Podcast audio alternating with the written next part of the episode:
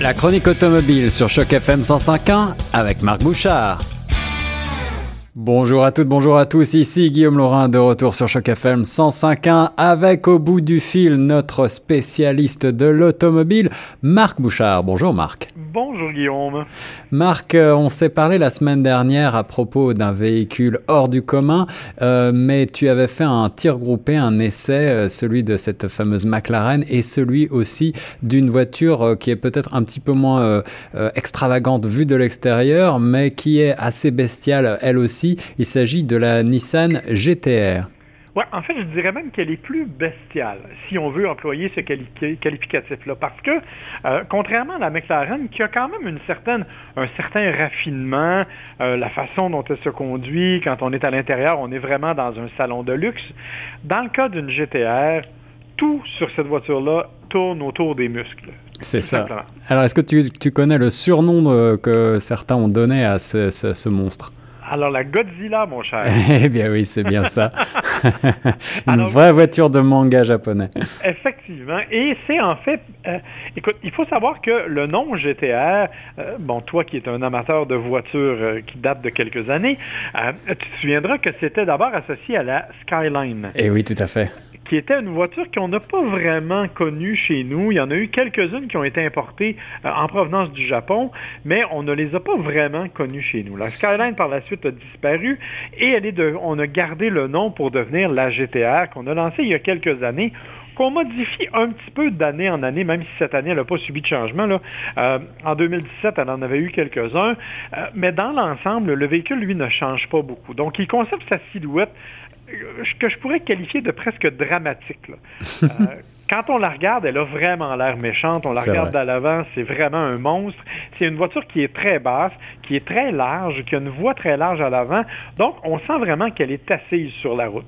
Alors, à l'origine, je crois, la GTR, c'était véritablement une réponse du Japon au muscle car américain, un petit peu. Hein? Exactement. Et on a voulu, justement, avec ça, tenir tête aux, super voitures américaines. Et on est arrivé avec un, moteur, avec une sonorité aussi qui s'en rapproche. Ça demeure japonais, mais bon, on, parle quand même d'un moteur euh, V6 de 3,8 litres qui a une sonorité vraiment particulière, qui n'a rien à voir avec les, les véhicules japonais traditionnels. Remarque qu'il n'a rien à voir non plus avec la puissance des véhicules japonais traditionnels. Oui parce qu'on parle quand même de 565 chevaux et de 467 livres pieds de couple. Waouh! Alors ça doit expédier un 0 à 100 en seulement quelques centièmes de seconde, c'est tout ça? En fait, 3,3 secondes quand on utilise ce qu'on appelle le, launch control, le, départ canon. Euh, évidemment, c'est absolument spectaculaire. L'autre particularité qu'il faut comprendre, c'est que la GTR a un moteur qui est assemblé à la main. Hmm. Euh, moi, il y a quelques années, j'ai eu l'opportunité d'aller visiter l'usine d'assemblage où on le fait. Et c'est très particulier parce qu'on n'en fait pas beaucoup. On en fait tout au plus une trentaine par semaine. Et euh, c'est dans un environnement très bien contrôlé. Et il n'y a que quatre personnes qui sont autorisées à valider les moteurs de la GTR. Donc, ce que ça veut dire, en fait, c'est qu'il y a des gens qui assemblent les voitures et il y a quatre personnes, des techniciens spécialisés, dont le rôle est de mesurer de façon extrêmement précise toutes les données du moteur.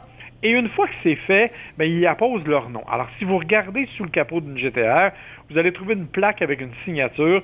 Dites-vous que c'est l'un des quatre mousquetaires qui a effectivement autorisé cette voiture-là à rouler. Wow, ça, ça laisse présager certainement euh, d'une belle cote euh, en matière de véhicules de collection d'ici quelques années. Et puis, euh, pour ce qui est des performances, eh bien, il faut rappeler qu'un 0 à 100 en 3-3 secondes, c'est les performances d'une Ferrari d'il y a aussi quelques années. Alors, c'est tout à fait extravagant, extraordinaire. quelles sont tes impressions de conduite, mon cher Marc, au volant de cette Nissan GTR ce qui est particulier, c'est que euh, chez Nissan, on n'a pas joué la carte de l'allègement comme on le fait chez les autres manufacturiers. On arrive donc avec un véhicule qui pèse quand même 1800 kg, ce qui ah est énorme. Euh, mais on a compensé par la puissance et par un rouage intégral extrêmement sophistiqué et par une transmission automatique six rapports avec un mode manuel, bien entendu, mhm. qui est aussi très rapide. Donc, quand on conduit cette voiture-là, ne cherchez pas la délicatesse, ne cherchez pas les nuances. Ce qu'on a, c'est vraiment un pur sang qui part au galop dès qu'on le demande. Et évidemment, tout est tourné vers cette performance-là. Donc, l'habitacle l'est aussi, les sièges sont confortables, l'affichage au centre, euh, les, gens connaissent la GTA beaucoup à cause du jeu Gran Turismo. C'est vrai. Euh, l'affichage au centre peut être modifié pour afficher des, cadrans de performance. Euh, les pourcentages de turbo, de tout ce que tu voudras. Et ce design-là a été fait par les mêmes dessinateurs qui l'ont fait dans le jeu. Ah oui. Alors, c'est donc vraiment un habitacle particulier au niveau de, tout ça, mais pour l'ensemble, ça demeure vraiment quelque chose de très athlétique. Bien entendu, c'est pas la reine du confort.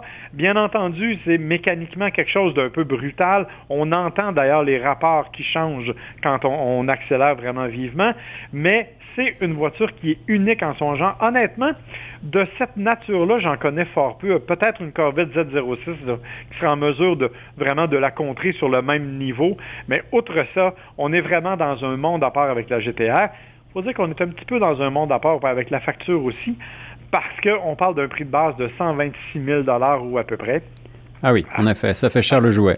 Exactement. Euh, et c'est drôle parce que, ben, c'est drôle. Il y a quelques années, quand on l'a lancé, c'était une des plus économiques de sa catégorie. On parlait de 89 000 quand on l'a lancé, mais la popularité est telle et les gens en veulent tellement et c'est maintenant devenu presque une voiture de collection, comme tu l'as mentionné, qu'on s'est permis une hausse de prix, euh, disons, euh, substantielle. Dans le jeu vidéo ou sur la route, la GTR c'est donc un gros jouet pour euh, des gens qui ont quand même un petit peu d'argent à mettre sur la table, mais peut-être euh, que finalement, si on compare à ses concurrentes directes, elle, est, euh, elle reste assez bien placée, Marc. Oui, effectivement. C'est sûr qu'elle vieillit un peu. Euh, la silhouette, même si on l'a un petit peu modernisée, aurait peut-être avantage à, être un peu changée. Euh, j'avoue que la première fois que je l'ai conduite, que je l'ai amenée à la maison, j'avais des gens qui venaient sonner à la porte pour prendre des photos. La dernière fois, c'était moins évident. Les, les, jeunes la connaissaient, étaient moins impressionnés. Donc, je pense que c'est une voiture qui va avoir avantage à changer de look un peu. Mais dans l'ensemble, écoutez, c'est un monstre et c'est un monstre tellement agréable à conduire. En tout cas, moi, je me sacrifie n'importe quand pour recommencer. et ça fait plaisir euh, d'avoir euh, des quelques voitures qui sortent un petit peu euh, de l'ordinaire avec ce gros coupé Nissan GTR 2018. Merci beaucoup Marc et on reste sur les ondes de Choc FM 105.1.